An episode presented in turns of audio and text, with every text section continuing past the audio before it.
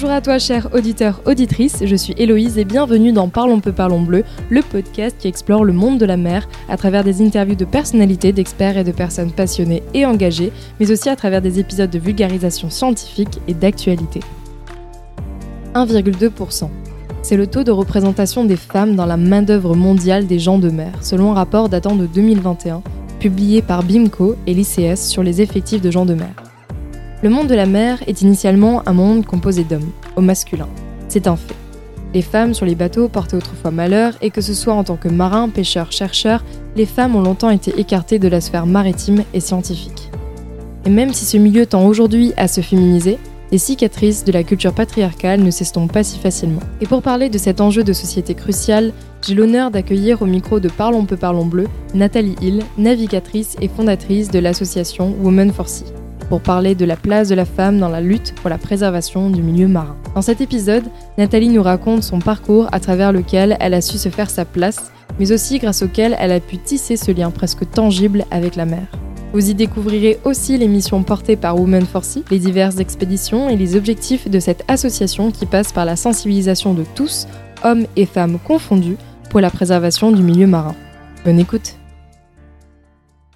avant de commencer cet épisode, permettez-moi de vous présenter le premier sponsor de ce podcast, Phoenix. Phoenix, qu'est-ce que c'est? Eh bien, c'est une entreprise française qui repense la navigation en développant des moteurs de bateaux à nageoires, 100% électriques et respectueux de l'environnement. Phoenix remplace l'hélice par une membrane ondulante pensée pour reproduire le mouvement des animaux marins.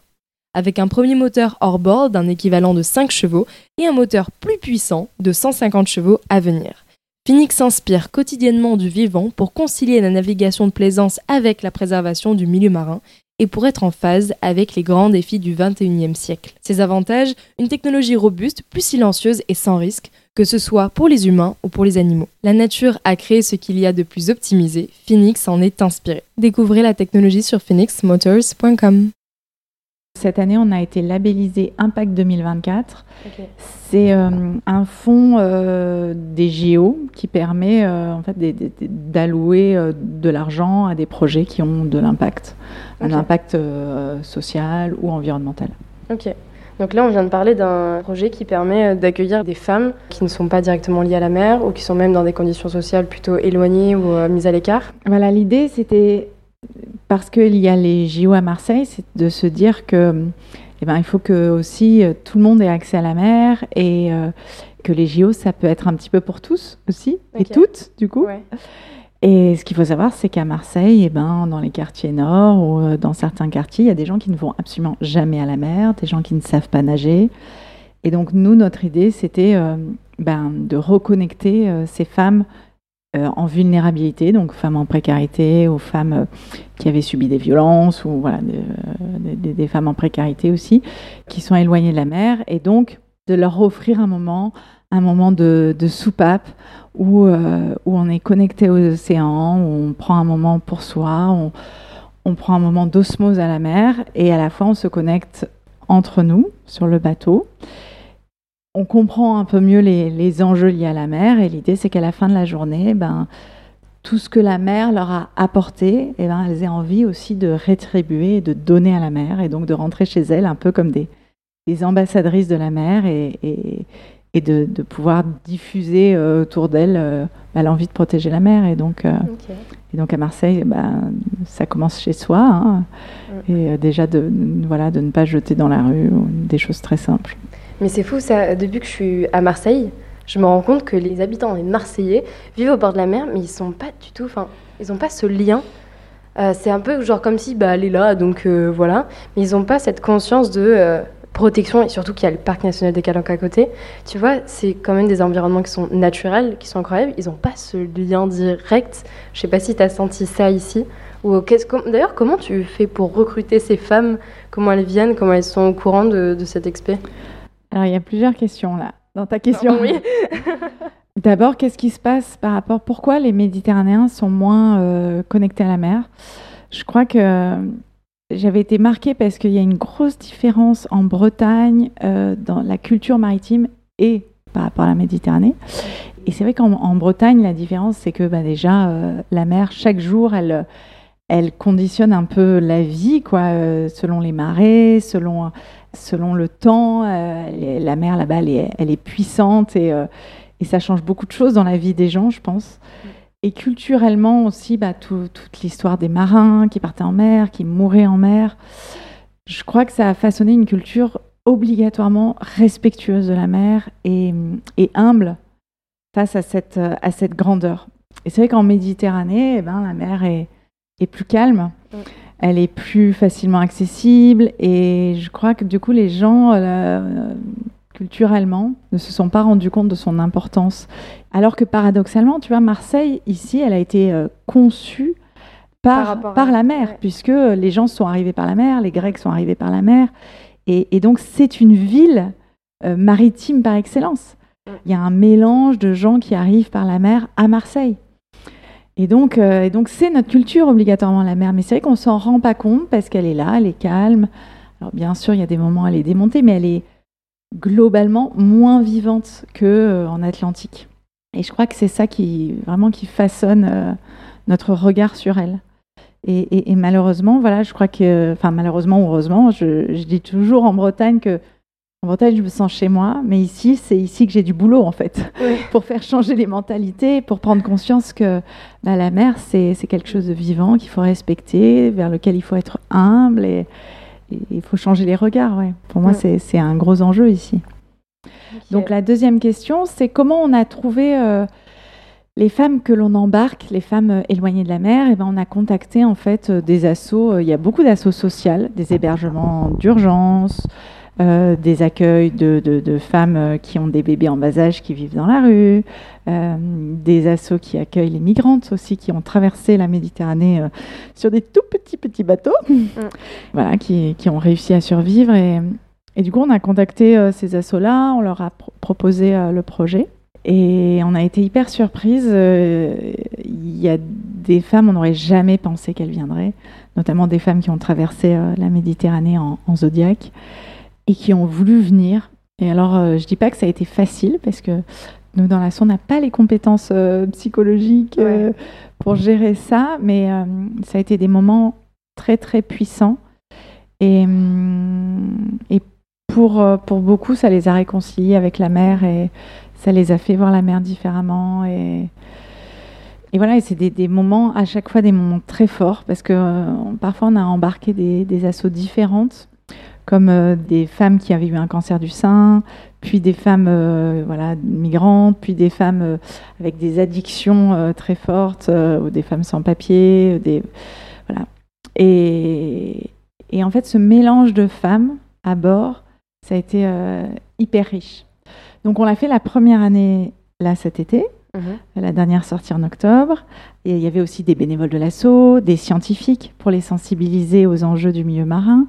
Euh, des biologistes marines comme tu es, mhm. il me semble. Euh, alors, plutôt ouais, gestionnaire, voilà, mais bon, on va dire ça comme ça.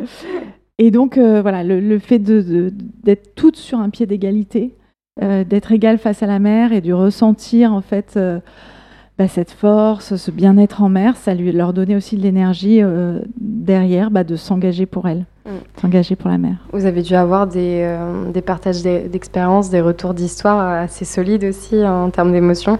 Ce sont des, des, femmes qui ont traversé des, ah histoires compliquées. Ah ouais, ouais, ouais c'était. Bah, c'est impressionnant. On a eu des, des, femmes avec des bébés de moins de six mois. Alors, il y en avait qui étaient malades, il y en avait qui avaient hyper peur. Il y en a une, elle s'est mise sous une couverture parce qu'elle revivait ce qu'elle avait vécu. Donc, c'était l'horreur. Mais on se retrouvait avec les bébés dans les bras, on savait pas. Mais c'était, donc, c'était très puissant. Sur le moment, on a, on a été prise de doute en disant, mais oh, on n'aurait peut-être pas dû faire ça. Et finalement, le lendemain, la directrice du centre nous a dit. Euh, mais en fait, euh, vous vous rendez pas compte à quel point ça les, a, ça les a sortis d'elles-mêmes, ça leur a donné une nouvelle énergie. Génial. Ça, et en fait, elles sont, elles sont fatiguées parce que émotionnellement, c'était très très puissant, mais derrière, euh, ça leur donne une force de rebondir en fait.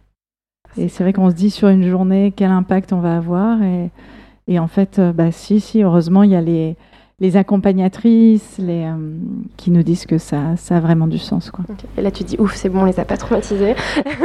Au contraire, ça devait être ultra satisfaisant de voir que ce projet avait un résultat plutôt direct, du mm, coup. Mm, oui, l'impact, il est assez direct. Mm. Bon, bah, on va reprendre l'interview dans le bon sens parce que c'est vrai qu'on a commencé à l'envers. Bonjour Nathalie, bienvenue dans Parlons peu, parlons bleu. Bonjour Héloïse. bon, euh, on a commencé un peu tôt parce que Nathalie est euh, chez moi depuis euh, quelques minutes et du coup, on a commencé à discuter très rapidement. Et en fin de compte, la conversation allait aussi vite et il fallait absolument que je capture ces moments-là. Donc, on va reprendre la ligne des débuts. Donc, est-ce que tu peux te présenter pour les auditeurs qui ne te connaîtraient pas Alors, donc, je suis Nathalie Hill, je suis la fondatrice et la directrice de l'association Women for Sea. À la base, euh, je suis marin, je suis capitaine de sans voile. Je suis tombée amoureuse de la mer vers l'âge de, 20 ans. Et euh, j'ai fait un convoyage euh, d'abord des Açores à Marseille et de là, euh, j'ai découvert un monde euh, où, euh, où bah, la mer était bien plus grande que moi et où je me suis dit, mais si tous les terriens avaient un rapport à la nature, comme on doit être humble et tout petit face à la mer quand on est en mer, en tout cas au large, eh bien, eh bien on serait bien plus respectueux du vivant et on ferait avec le vivant et pas en le gérant, en le maîtrisant. Donc euh, de ce postulat-là, au retour, j'ai eu très très envie de passer mes brevets euh, de capitaine. J'ai mis des années, des années avant d'oser le faire, hein, parce que comme beaucoup de femmes, j'avais un peu le, syndrome aussi euh, de l'imposteur et de voilà, je n'osais pas.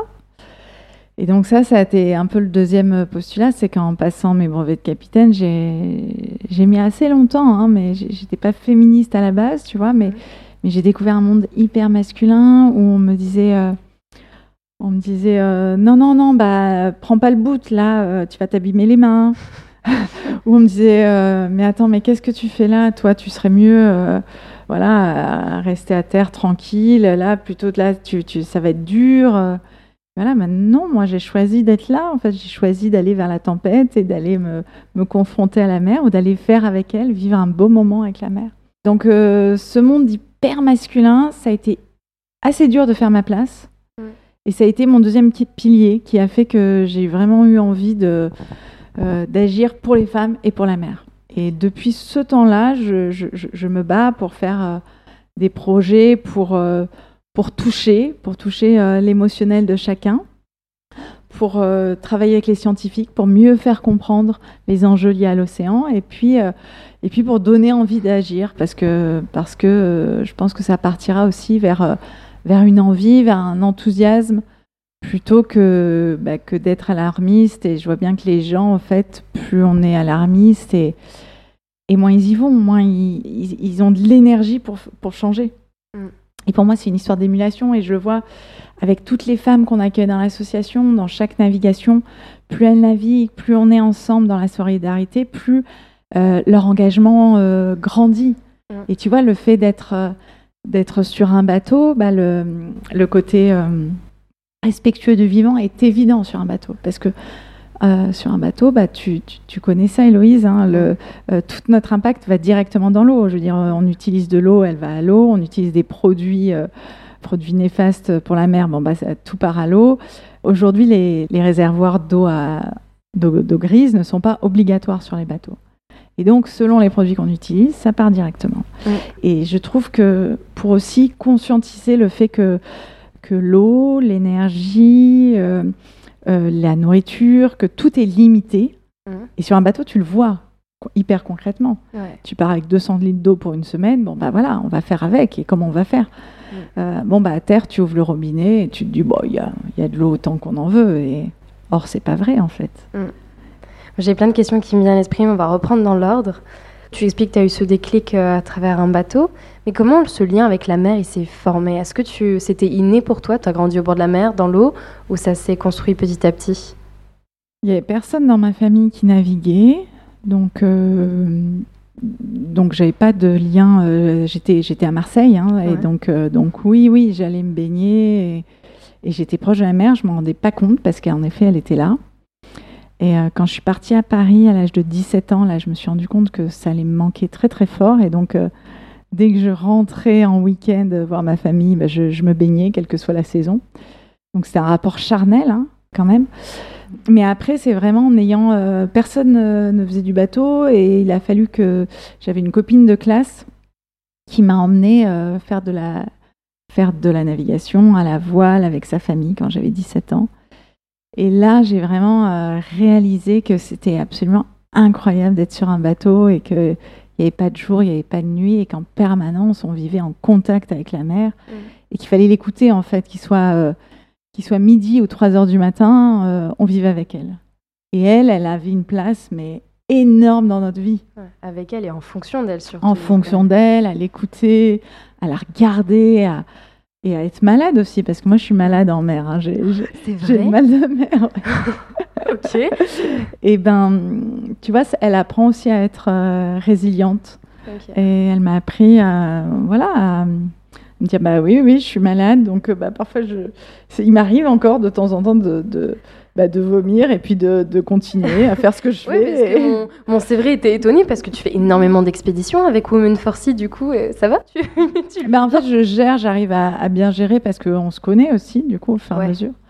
Et puis la, la mère, ça apprend aussi à, à, à prendre obligatoirement soin de soi. Donc Mm. à s'écouter, à voir comment être bien.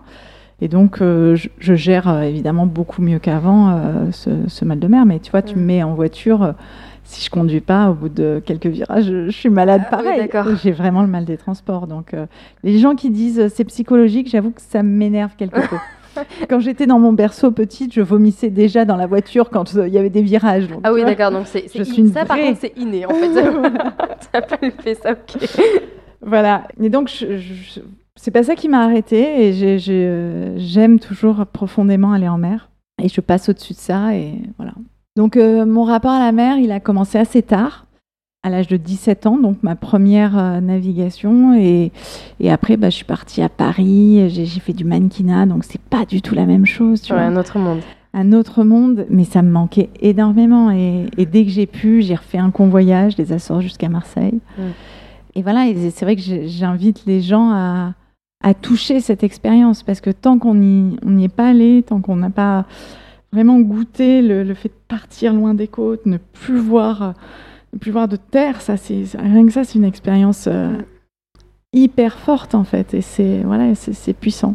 Je crois qu'aujourd'hui, je peux le dire, c'est c'est l'élément mère qui m'a le plus appris en fait, qui m'a le plus remis en question et, et toujours il n'y a rien qui est écrit. On, on- euh, les aventures avec les autres aussi en mer apprennent énormément parce qu'on ne sait pas Mm. comment les gens. euh, c'est une micro-société la mer, il, va, il faut faire avec la différence, Mm. il faut faire avec la puissance des gens et donc et tu le sens cette, cette énergie qu'il y a. Bah, soit elle part, elle se décuple, elle peut être hyper puissante. Soit si ça tourne mal, ça peut vite tourner vinaigre, hein, comme on dit. Et, et donc ça, c'est hyper fort. Et, et pour moi, la navigation et faire équipage, c'est aussi un cadeau de la mer, tu vois. En gros, la mer c'est un peu l'école de la vie, quoi. C'est très. Bah ouais. T'as une perception qui est très très philosophique de, de la mer, du coup c'est un simple. Enfin, c'est chouette. Mmh. ce que je partage énormément.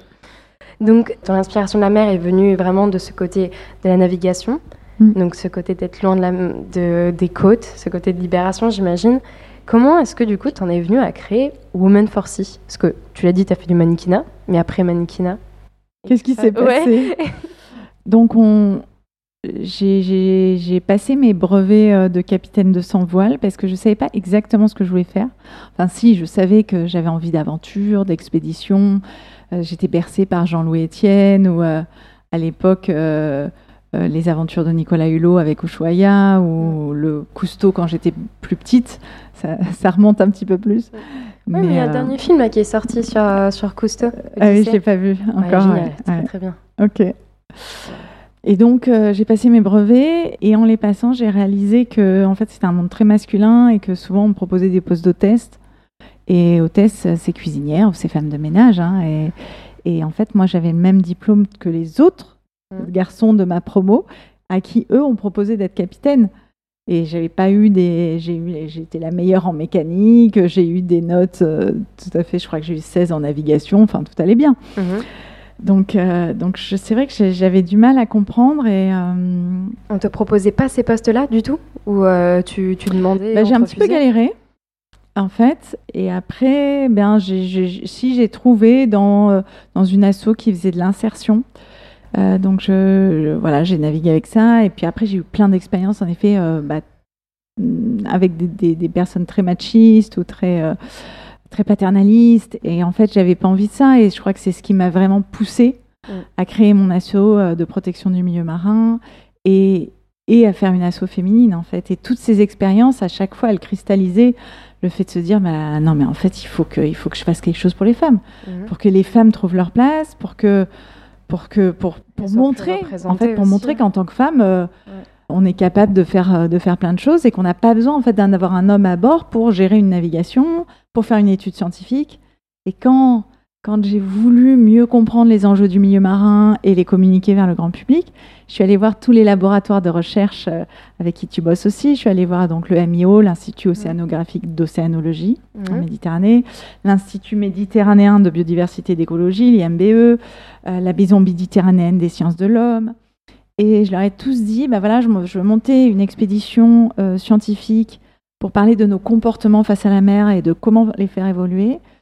Est-ce que ça aurait du sens que ce soit une expédition féminine?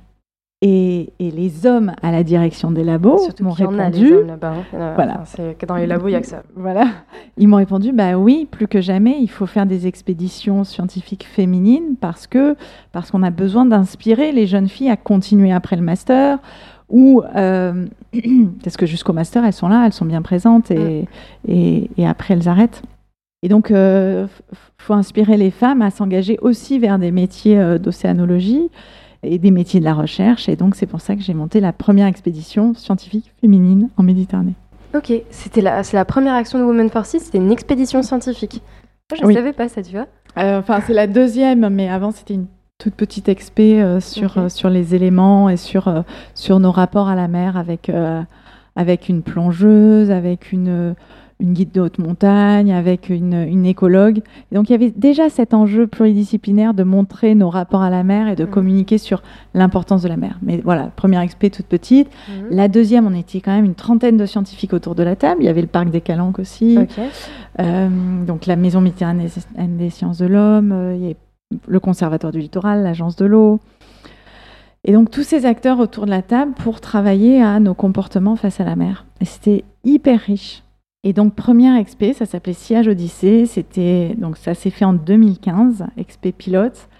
Et derrière, les scientifiques n'ont pas réussi à se mettre d'accord dans la pluridisciplinarité pour, euh, pour arriver à, déposer un projet de recherche pluridisciplinaire. Parce que finalement, en 2015, ça se faisait encore très peu, quoi, la pluridisciplinarité. Donc, je crois que j'étais, euh, on était un peu en avance. Ok. Le premier. Mais du coup, ça a pu se faire après ou euh, eh ben, On a fait une expédition pilote d'un mois. On a eu des belles retombées. Okay. Et bien ensuite, on n'a pas réussi à trouver les financements pour un projet de recherche. Donc, euh, donc j'ai monté euh, d'autres, d'autres aventures, euh, pas scientifiques, mais, mais qui communiquaient sur les, les enjeux de la mer. Mais, Et la question de la recherche, c'était quoi précisément de ce, de ce projet-là? La question de la recherche, c'était les interdépendances au milieu. Donc il y avait une étude, une enquête sur, sur les représentations de la mer, comment on considère la mer quel est notre regard et qu'est-ce qui fait que nos comportements découlent. Entre, ça, c'était entre le Conservatoire du littoral et l'IMBE. Et puis après, il y avait des relevés euh, océanologiques. Mais ce qui était aussi intéressant, c'est que bah, dans l'habitacle du bateau, on avait autant des océanologues que des historiennes, que des écologues. Et du coup, ce petit monde-là, en fait, échangeait et créait aussi bah, des articles, des, des, des récits. On en a fait un livre. Et donc, il y a eu des vidéos aussi. Donc, voilà, sur cette expédition test, c'était beaucoup aussi du partage, de la communication vers l'extérieur. Aux escales, on faisait euh, des scolaires, des tables rondes, des choses comme ça. Trop bien. On parle beaucoup de Women for Sea, mais euh, est-ce que tu peux nous dire qu'est-ce que c'est Women for Sea? Parce que je crois que initialement, c'était pas Women for Sea, là, le nom exact, c'est ça? Oui, tu as raison. Women for Sea, en fait, ça fait 3-4 ans. On a changé de nom parce qu'on s'est dit... Euh, voilà, on communique toujours depuis dix ans avec euh, les projets qu'on monte. Et au final, euh, il faudrait une unité en fait. Et on s'est dit, mais en fait, ça fait dix ans qu'on est là et qu'on est des femmes passionnées par la mer. Mhm. Donc on, est, on est les Women for Sea en fait. Et l'idée des Women for Sea, c'était de se dire, bah, tous les projets qu'on va créer, ils vont se tirer de ce nom-là, et il y aura cette unité euh, euh, Women for Sea qui sera là et qui qui bougera plus. Et c'était quoi le nom initial? C'était XP2M à la base. XP2M. Ok. Pourquoi? Pour quelle raison? Parce que c'était expédition en mer et montagne quand j'avais, euh, quand j'étais, il y a très très longtemps, Mhm. j'avais envie de monter des expéditions en mer et montagne. Mais C'était- philosophie que tu as gardée du coup avec euh, l'Odyssée de la goutte d'eau, c'est ça? Ah, le Notre- côté, oui, c'est Ouais, vrai, de- le côté montagne, t'as mer, raison, ouais, avec ouais. l'Odyssée, la, la goutte d'eau, pour ceux qui ne savent pas ce que c'est le- euh, l'Odyssée de la goutte d'eau, si j'explique bien, tu Mhm. me corriges. En gros, le but, c'est de suivre le, le chemin de la goutte d'eau de la montagne jusqu'à la mer, c'est ça? Donc en suivant le fleuve, etc. Et euh, l'idée, c'est de, de dire à, ch- à chaque personne qui habite sur le territoire que quel que soit l'endroit où on vit, même si on vit loin de la mer, on est connecté à la mer et on a un impact sur la mer que l'on peut réduire depuis chez soi au quotidien. Et donc il y a plein de gestes pour la mer que l'on peut faire euh, dans sa consommation de vêtements, de nourriture, dans sa consommation d'eau, de produits euh, d'entretien. Mhm. Auxquels les personnes peuvent participer. Il suffit de candidater, c'est ça? Il y a des appels souvent? Alors oui, l'Odyssée la goutte d'eau, chaque année, si on est adhérent ou adhérente à Women for Sea, eh ben, on peut participer. Tu as dû recevoir le mail. euh. Ouais. ouais. Mais à chaque fois, ça tombe pas bien, donc je peux pas y participer. Parce qu'avec le travail, c'est un peu. euh, Il faut c'est qu'on fasse des créneaux euh, plus accessibles. Ouais.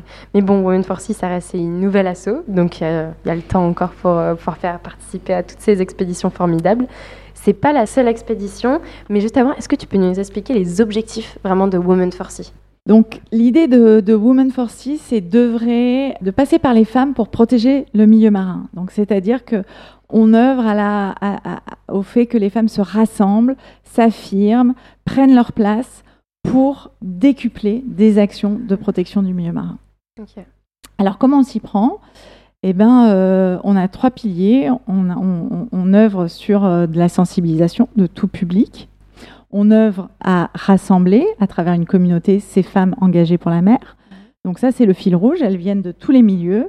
Et alors, comment on les rassemble? Eh ben, on les rassemble par un, un- un- un espèce de forum sur Internet là, qui leur permet de communiquer, d'entrer en lien, de pouvoir partager bah, leurs peurs, leurs euh, failles, leurs euh, doutes et puis de les mettre en lien pour s'entraider et pour construire des projets ensemble. Il y a aussi donc des rencontres, euh, des apéros, euh, en tout cas pour l'instant à Marseille, et des rencontres euh, de plus en plus. Là, chaque mois, toutes les adhérentes, on les fait se rencontrer bah, par, euh, par euh, le web, en fait, par une rencontre en visio. Dans les actions, eh bien, on lance aussi pas mal de, de plus en plus de navigation pour que les femmes puissent venir à bord, pratiquer la mer, partager, euh, monter des, des projets ensemble. Tu vois, ça c'est Ouais. aussi le cas de l'Odyssée des possibles. L'Odyssée des possibles, c'est pour permettre de, bah, de trouver ensemble des, des solutions pour la protection du milieu marin, de travailler ensemble sur des causes. Qu'est-ce qu'on fait d'autre? Donc on les rassemble, on les met en lien pour que, pour que voilà, elles puissent, euh, elles puissent prendre confiance et agir ensemble. Mhm. Et puis le troisième volet, c'est euh, la gouvernance. Donc c'est agir pour, d'une part, qu'il y ait de plus en plus de lois de protection pour la mer et d'autre part qu'il y ait en plus en plus de femmes à des postes euh, décisionnaires pour la protection du milieu marin. Donc pour ça, on a différentes actions avec le secrétariat d'État à la mer, dans, dans des, des instances dirigeantes. Moi-même, j'ai pris un poste euh, au conseil d'administration de l'École nationale supérieure maritime pour que, tu vois, dans la formation des marins, bah, déjà, il y ait de plus en plus de marins femmes. Mhm. Et par ailleurs, que ben, tous les pratiquants de la mer aient cette conscience des enjeux liés à la mer et de, de comment en fait on peut agir pour la mer. Mm. Et je pense que c'est capital que les marins de demain, ceux qui sont sur l'eau, bah, sachent en fait euh, qu'est-ce qui la touche la mer, quelle place elle a dans l'écosystème Et global, Qu'est-ce qu'il y a dessous, quoi, en fait c'est... qu'est-ce qu'il y a dessous et, et- et comment eux, à leur poste aussi, ils peuvent agir. Mm. Parce qu'aujourd'hui, il y a de nombreux, nombreux projets de protection euh, du milieu marin dans le transport maritime, on le voit, dans, dans la façon de pratiquer la mer de demain, qui sont portés par des marins. Mais euh, du coup, oui, tu fais ça parce qu'aujourd'hui, dans les formations de marins, il y a une absence totale de féminisme, enfin, de replacer la femme au cœur des formations et de préservation de l'environnement aussi, quoi. C'est, c'est ça dont on parlait aussi euh, juste avant l'enregistrement. Tu, tu- tout à l'heure, tu étais à la marine marchande, Oui. à une réunion. Tu me disais que c'était un peu compliqué. Ben, disons qu'il faut beaucoup de temps.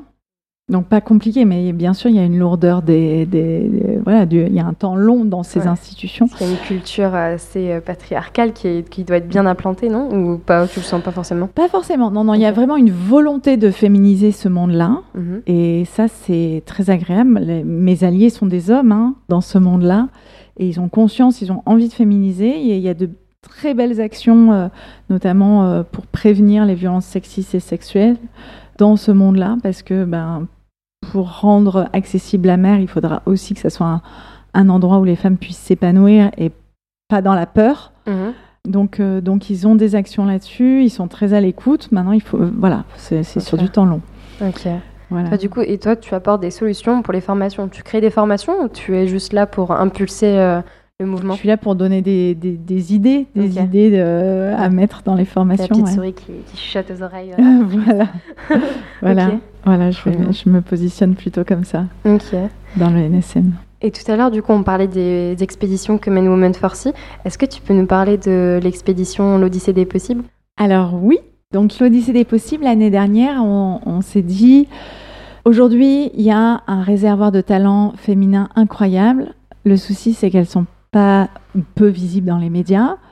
Dans l'entrepreneuriat et les projets euh, pour la mer, eh ben, pareil, elles sont, pas, elles sont souvent peu à la tête des projets. Et pourtant, on le sait, les femmes sont au moins autant que les hommes touchées par la protection de l'environnement, touchées par, par la volonté d'agir. Et donc, elles ne sont pas là. Et donc, on a fait un appel à candidature pour dire, ben, venez avec nous, entre femmes, à bord, on va vivre une expérience incroyable en bateau, on va se retrouver en sororité, mais aussi, ben, on va construire des solutions de protection du milieu marin et euh, on va porter votre voix jusqu'au Parlement européen. Parce qu'on avait l'opportunité l'année dernière, en, juin dernier, d'aller au Parlement européen.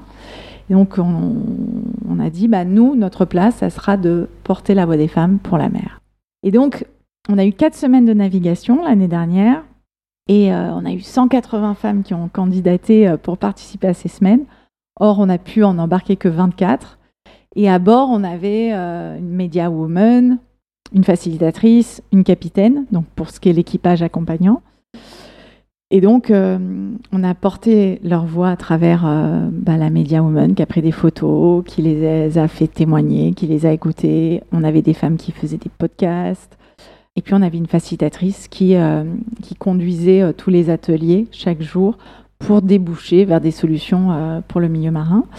Et donc, on a apporté deux solutions pour le milieu marin jusqu'au Parlement européen. Mhm. L'un, c'est euh, l'Observatoire de la parité homme-femme dans le milieu marin. Et cet observatoire, ça y est, il va être lancé là aux Assises de la mer, là le 28 et 29 novembre. C'est économique Oui. Ah, génial. Dans quelques jours.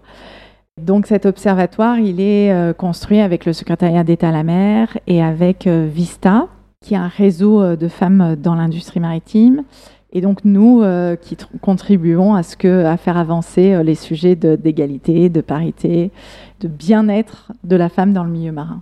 Et cet observatoire, il va permettre des audits, par exemple, dans euh, la marine marchande, dans les bateaux de commerce, ce genre d'action? Ça va être Non, le, la première chose, c'est d'avoir plus de chiffres sur qu'est-ce qui se passe. Ouais, des études, du coup. Des études. Ok. De voir qu'est-ce qui se passe sur le terrain, pourquoi on n'arrive pas à aller vers la mixité pour l'instant, ou comment y aller, et avoir un peu des témoignages de terrain euh, des hommes et des femmes euh, qui sont dans les organisations, dans les organisations maritimes. Donc ça va être vers les entreprises du maritime, vers les institutions, vers la, la, FFV aussi, les clubs de voile. Donc ça mélange un peu plaisance, nautisme, industrie maritime. Donc c'est différents, euh, différents milieux cette fois-ci. Donc ça c'est la première solution. Euh, et la deuxième? Et la deuxième c'était un cluster euh, féminin pour la mer. Donc c'est toujours l'idée de rassembler, de faire collectif autour de la mer. Et ça pour l'instant on est en réflexion sur comment le mettre en place, qu'est-ce qui aurait du sens parce qu'on tourne un peu autour de ce collectif, parce qu'on est déjà, nous, un collectif féminin pour la mer, mhm. mais de dire un peu un, collectif professionnel aussi, de lier euh, les entreprises à ça. Parce que finalement, on se disait... Euh, enfin, en fait, euh, notre force à nous, c'est de réunir autant des institutions que des ONG, que des entreprises autour de la mer. Et c'est vrai que que tu sois une entreprise du secteur maritime ou une entreprise de BTP, bah, tu as aussi un impact sur la mer. Mm. Et, voilà, bon, bref, là-dessus, on est sur, de, sur la réflexion. On a eu sept autres solutions qui sont sorties de l'Odyssée des possibles. Et ce qu'on va faire sur la suite là, c'est que cette année, on va les retravailler, ces solutions, pour continuer à les faire avancer sur des formats plus courts de 4 jours. Et donc, euh, on naviguera sur la Côte d'Azur avec des plus courts formats et où les femmes candidateront selon des thématiques préétablies. Alors que l'année dernière, on créait la thématique à bord. Mais vu qu'on n'a pas la capacité en RH de faire toutes les solutions qui sont sorties, eh ben, on continue à les travailler euh, mm. et à les approfondir cette année sur certaines mm. choses où elles ont été euh, déjà réalisées et elles sont en marche pour une autre part. Euh, parce que ouais, c'est vrai que comme tu dis, niveau RH, Women for de l'extérieur, on a l'impression que c'est un truc énorme. J'en avais parlé avec toi la dernière fois, tu m'avais dit, euh, ah mais non, mais j'ai l'impression, nous on est toutes petites, mais Women for pour moi, c'était Women for enfin, c'était l'association des femmes, de la mère, etc. Et même aussi, surtout, enfin, pour juste revenir à ça d'abord, vous n'êtes pas nombreuses. Il y a toi, Bertie, qui sont, vous êtes là constamment, enfin, vous êtes les membres, on va dire, permanents de Women for tu as des stagiaires, des services civiques qui t'aident un peu euh, chaque année. Mais après, ouais, vous êtes quoi, cinq? Alors, on a eu cette discussion il y a un peu plus de six mois, je pense. Ouais. Je dois dire qu'aujourd'hui, c'est affirmé. On est le plus gros mouvement euh, féminin engagé pour la mer. Donc, ça y est, on, l'affirme. On, est... on, est, on est heureuse de ça. Et entre-temps, bah, on a embauché euh, Louise Océane. Et donc on est. J'avais oublié, excuse-moi Louise Océane. on est trois salariés. Je l'ai oublié parce qu'elle est juste à l'autre bout de la planète, juste comme ça. Mais elle est connectée à la mer, donc euh, vu que c'est la, la, même mer, tout va bien. elle a un parcours incroyable aussi, Louise Océane. Louise Océane est la community manager de. Euh, Women for Sea. Il faut absolument que tu fasses un podcast sur elle. Ouais, et à distance. Donc, elle a travaillé, je pense, longtemps au Mexique. Là, mhm. je sais plus où elle est en ce moment. Mais... Elle est à Tahiti. À Tahiti. Bon, bisous. de loin. Pile de l'autre côté, à 11 heures de décalage. Ah ouais, c'est fou ça. Donc, ouais, donc Women for Sea, c'est. Donc, on est trois salariés, on a trois services civiques, donc on est une équipe de six à temps plein. Mhm. Et de plus en plus, on a des membres actifs, des bénévoles, en fait, hyper investis, qui nous donnent euh, des super expertises. Il y a des femmes qui sont plusieurs, trois ou quatre femmes qui sont à peu près là un jour par semaine bénévolement. Il y a des femmes qui sont engagées sur des actions spécifiques, donc pas forcément un jour par semaine, mais qui vont s'y mettre euh, peut-être deux semaines d'un coup sur une mmh. action spécifique. Et ça, mais c'est c'est notre grande richesse, notre grande euh, fierté aussi, mmh. que ces femmes, en fait, elles, euh, elles sont là pour leur conviction, pour leur, leur engagement, et c'est hyper beau. Et, c'est grâce à elles, là, si on est en train de pouvoir développer aussi euh, l'association, nos actions. En fait, c'est un cercle, tout ça. C'est un cercle vertueux où, euh, où on a envie de donner et on le fait pour les femmes. Et elles ont envie de donner aussi pour, euh, pour, la, pour que l'association grandisse. Et, et, en fait, plus, plus ce cercle se nourrit et plus, plus ça donne de l'énergie, ça donne de, de l'entrain et de l'enthousiasme pour œuvrer. Quoi. Mm. Et c'est vrai que c'est très pluridisciplinaire en fin de compte. Une chose à noter aussi, c'est qu'il n'y a pas besoin d'être une navigatrice mm. ou de travailler dans le milieu marin, d'être une biologiste ou océanographe pour intégrer Women for Sea. Il suffit mm. juste d'être avoir cette passion, même cette curiosité à peine de, de la mer pour pouvoir euh, venir et donner un coup de main et participer à des actions. Euh, parce que c'est vrai qu'on s'était dit... Euh, moi, c'est la chose que, que, je me suis dit, bon, heureusement, j'ai fait des études dans la mer, donc je me... Bon, ça va, je peux rentrer. Mais je me dit, mais non, pas du tout. Tout le monde peut venir chez Women for Sea, en fait. Et même les hommes, d'ailleurs. Même les hommes, ils sont bienvenus s'ils veulent adhérer, avec plaisir. On gardera pour l'instant des moments non mixités sur, euh, sur l'eau, parce que je pense que pour s'affirmer, pour prendre conscience, il y a besoin aussi d'endroits... Euh, de paix, de sécurité et, mhm. euh, et de, de, prise de parole libre. Mhm.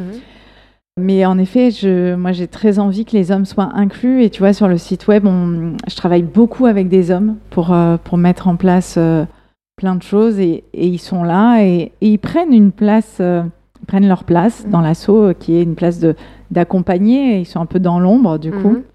Mais bon, derrière chaque grande femme, il y a un homme. Hein. c'est bien le, les reflets miroirs, c'est cool. Mais justement, c'est vrai que ça amène à, cette question qu'on peut se poser, tu sais, euh, c'est, euh, mais du coup, si Women Force est féministe, il faudrait que ça prône l'égalité et non pas du coup la suprématie de la femme. Donc, pourquoi représenter plus les femmes que les hommes?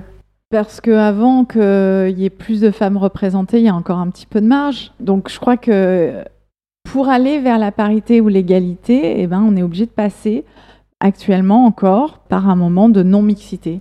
Parce, que, parce que naturellement, on le voit sur un bateau, dès qu'il y a un homme, eh ben, les femmes se mettent en, en retrait et vont laisser faire l'homme. De la même façon que euh, parfois sur, en, en public, hein, on met une table, et ben, naturellement, les hommes vont prendre plus la parole que les femmes. Mhm. Parce qu'elles vont se mettre en retrait et écouter l'homme. Tu sais, il n'y a pas longtemps, je- j'en parlais encore, sur un projet qui s'appelait le The Arch, qui était voilà, très intéressant, qu'on a vécu l'année dernière. On était sur un gros paquebot qui parlait de transition écologique, justement, et j'ai animé un, un dîner. Et la thématique du dîner, c'était pourquoi euh, créer encore des projets en non-mixité. Et donc des gens se sont inscrits à mon dîner, donc la plupart c'était des femmes, et j'étais très contente parce qu'un homme s'était inscrit.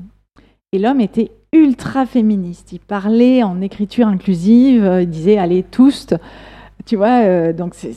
Tous Tous, bah oui, oui, oui, Ah pour ouais, dire ok. toutes et Alors, tous. J'écris en écriture inclusive, mais des fois je. Mais voilà, parler en écriture inclusive, c'est encore un pas en plus. Ok.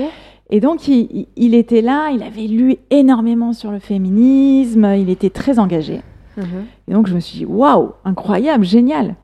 Et bien, au bout d'un quart d'heure, 20 minutes, il s'est mis à parler, parler, parler. Et là, j'ai vu les, toutes les femmes autour de la table à se mettre en mode écoute, en mode un peu Extase peu. soumission, Ouais. tu vois, euh, bah, pas extase, mais euh, enfin en mode en fait, euh, elles attendaient gentiment qu'il laisse la parole en fait, et ben ça n'arrivait pas. Mm. et, et- et donc j'ai réalisé ça et, et à un moment je l'ai arrêté, je lui ai dit, je suis désolée, mais là du coup on va on va redonner la parole et là on est dans une table justement où tout le monde a le droit à la parole et, et chez les femmes souvent il faut la donner la parole parce Ouais. qu'elles vont pas la prendre. Ouais. Et, et donc, je lui ai dit, bah, du coup, je, je vais te demander d'arrêter de parler. Et il a été, mais oh, le pauvre, il était hyper gêné. Il disait, oh, mais quelle honte, je, suis l'homme et, et je devrais me taire. Et, et il Ah, a pris conscience qu'en fait, il avait eu beau euh, lire tous les bouquins sur le féminisme et être ultra engagé, Mm. il avait son côté euh, patriarcat et confiant en lui qui ressortait et il prenait la parole et il étalait euh, sa science ouais. là-dessus. C'est ancré en. En fait, c'est quelque part ancré en nous, quoi. C'est socialement, on est Mhm. construit comme ça. Même nous qui sommes féministes, enfin, il nous arrive de faire des trucs qui sont pas forcément féministes, tu sais. Bah, je sais pas, les, par exemple, les demandes en mariage.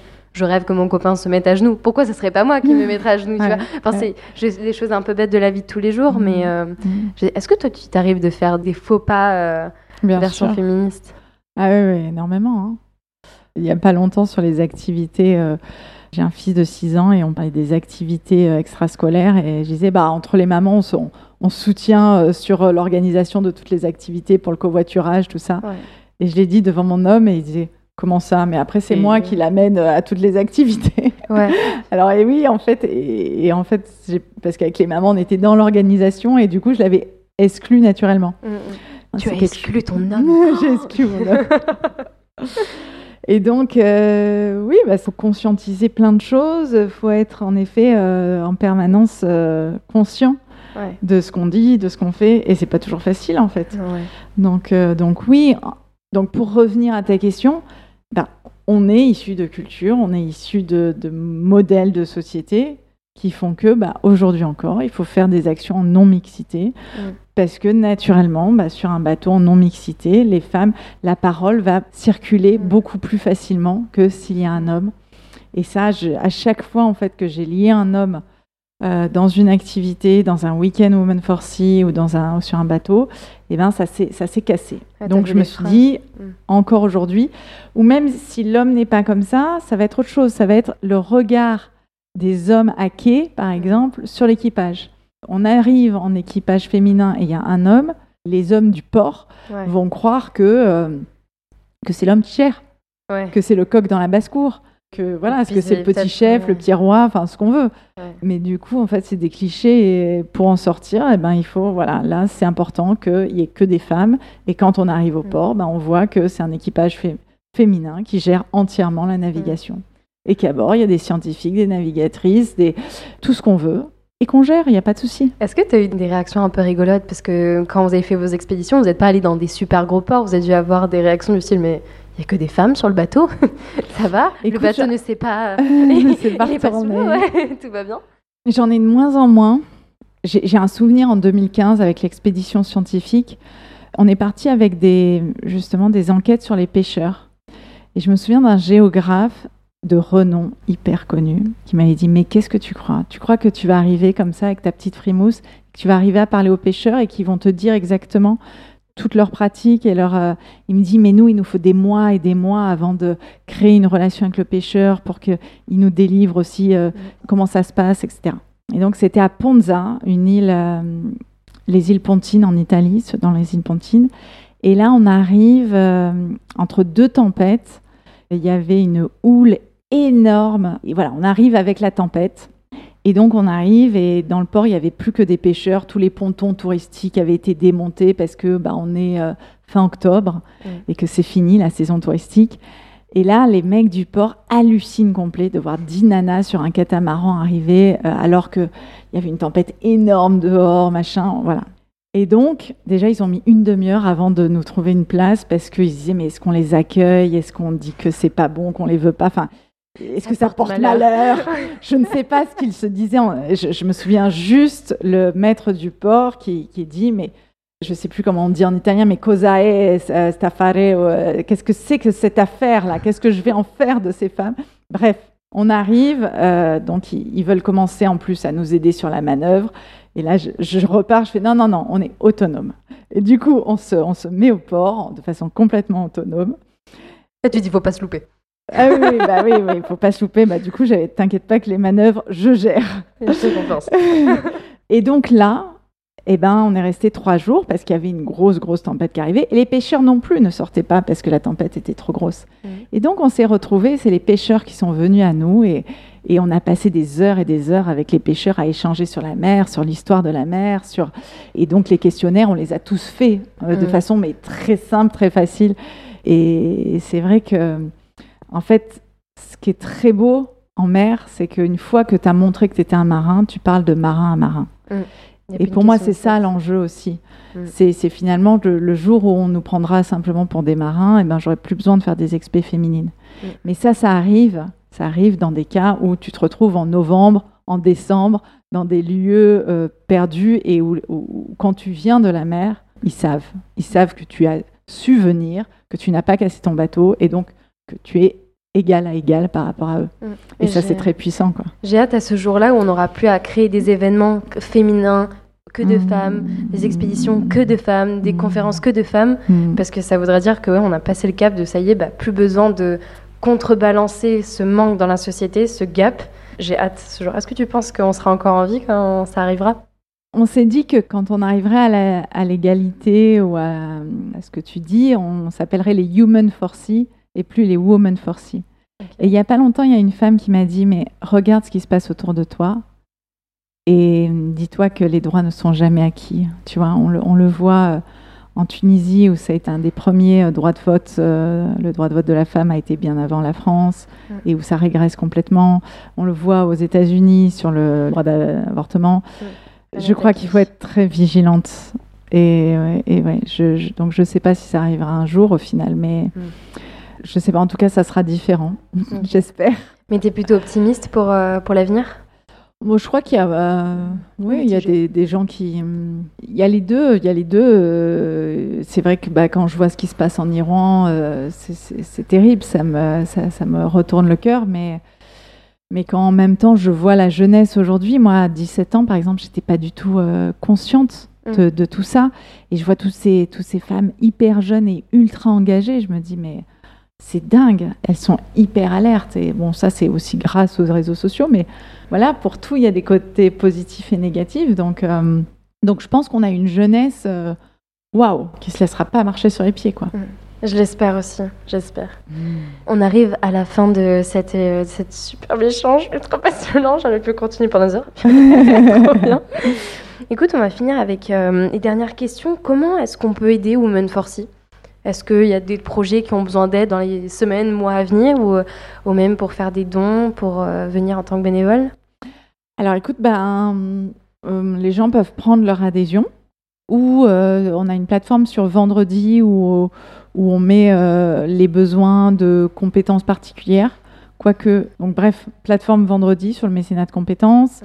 Si vous êtes une société, ben, on peut discuter de différentes façons de s'investir. Si vous avez un bateau et que vous avez envie de le mettre à dispo de la communauté. Ça fait longtemps que je cherche un bateau. Eh bien, c'est possible. Très bien. Voilà, on fait aussi du mécénat en nature. Voilà, donc euh, il y a plein de façons. Il y a en effet en bénévolat, il peut y avoir, euh, si vous avez envie de rédiger des choses, relire des documents, euh, créer, organiser des événements, porter une antenne, pourquoi pas, on est en train de, de, créer des antennes. Les antennes, il y en a où en ce moment? Alors pour l'instant, on est en train d'en créer une en Bretagne, mais là on a, on a des jeunes de Kedge qui sont en train de, justement structurer comment, comment ça pourrait être des antennes au Women for Sea et de faire un guide Mhm. guide pour euh, créer une antenne Women for Sea. Parce que je crois que aujourd'hui, euh, bah, le collectif, de se rassembler, d'être, euh, de, se donner aussi de l'espoir, de l'énergie, de faire des actions ensemble, je crois que c'est, ça aussi le volet puissant de, l'association. C'est de, pouvoir être dans la sororité, la solidarité et de, et de se soutenir, de se serrer les coudes pour agir. Donc voilà, donc de plus en plus, on va faire des antennes. Trop bien. Mais écoute, on va finir avec les trois questions signature du podcast. La première, est-ce que tu aurais une euh, citation qui t'inspire à nous partager? Euh, bah Là, tout de suite, là, j'ai euh, Ce qui ne te tue pas te rend plus fort sur le côté résilience. Bah, après, j'aime beaucoup aussi celle de Gandhi, hein, qui est très connue, hein, mm. d'être soi-même le changement mm. que tu aimerais voir dans le monde. Et puis, puis moi, j'en ai une qui m'a façonné mon adolescence aussi, c'est c'est peu importe le voyage pourvu que l'horizon soit vaste. Qu'est-ce que ça t'inspire la dernière? Ben, je crois qu'elle ouais, elle m'inspire parce que, parce que j'ai besoin d'aventure, j'ai besoin d'aller de l'avant, de, de découvrir euh, des mondes, d'entraîner des, des, gens avec moi, mhm. en l'occurrence des femmes, mais je crois que j'ai besoin d'aller vers cet horizon qui est vaste. Et donc l'horizon vaste, pour moi, c'est porteur d'espoir, c'est porteur de, d'un avenir euh, vers lequel on a envie d'aller. Donc un horizon vaste, euh, oui, je veux y aller. Et le voyage, eh bien, le voyage, c'est, il se fera, il se fera euh, parfois difficilement, parfois avec des rebonds chaotiques. Et, c'est ça aussi l'aventure, tant que l'horizon est là. Très bien, merci. Mhm. Enfin, est-ce que tu aurais un ouvrage, une œuvre, un dessin, un film, une musique nous partager, qui, que tu aimes d'ailleurs? Bah, Une œuvre, moi, qui m'a beaucoup touchée, c'est le, vieil homme et la mer, que j'ai lu et relu. Ça, c'est adolescente aussi, c'est ce qui a façonné euh, aussi mon envie d'être un marin, hein, mhm. je pense. J'aime beaucoup euh, La vague de Ange Leccia, qui c'est un artiste euh, corse qui a, je crois que ça s'appelle La vague au Palais de Tokyo, c'était. Et donc, c'est, on, voit, c'est, le film d'une vague qui monte et qui mm. descend là. Et je trouve ça ultra puissant, j'aime beaucoup cette œuvre. Euh, et enfin, pour finir, pour toi, la mer, alors tu l'as définie tout au long de ce podcast, mais si tu avais euh, un mot, une phrase qui pourrait la définir, pour toi, la mer, qu'est-ce que c'est? Qu'est-ce que ça t'évoque? Si c'est un mot, je dirais euh, puissante. Ça me va très bien, c'est parfait. C'est parfait. Ben, en tout cas, merci Nathalie pour ton partage et ce moment. C'était trop chouette. Eh ben, merci à toi et puis j'espère que ça pourra inspirer euh, plein de, de femmes et d'hommes à s'engager pour la mer. J'espère aussi. À bientôt. À bientôt. C'est la fin de cet épisode et j'espère qu'il t'a plu. Si c'est le cas, n'hésite pas à t'abonner, à liker, à écrire un commentaire, à nous envoyer un petit message et à partager l'épisode à ton entourage. Ça permet au podcast de gagner en visibilité et ça nous motive à produire de plus en plus d'épisodes aussi passionnants que celui-ci. De mon côté, j'ai passé un très bon moment avec Nathalie. Sa force et son énergie pour lutter contre les inégalités en mer m'ont beaucoup inspiré et j'espère que c'est le cas pour vous aussi. Je remercie Phoenix et Respect Océan pour leur soutien à cet épisode et sans oublier Alan Le Cornec pour le montage. Cet épisode souligne une chose essentielle, il n'y a pas d'écologie sans féminisme. Sur ce, je te dis à bientôt dans un nouvel épisode et surtout n'oublions pas, l'océan parle, écoutons-le.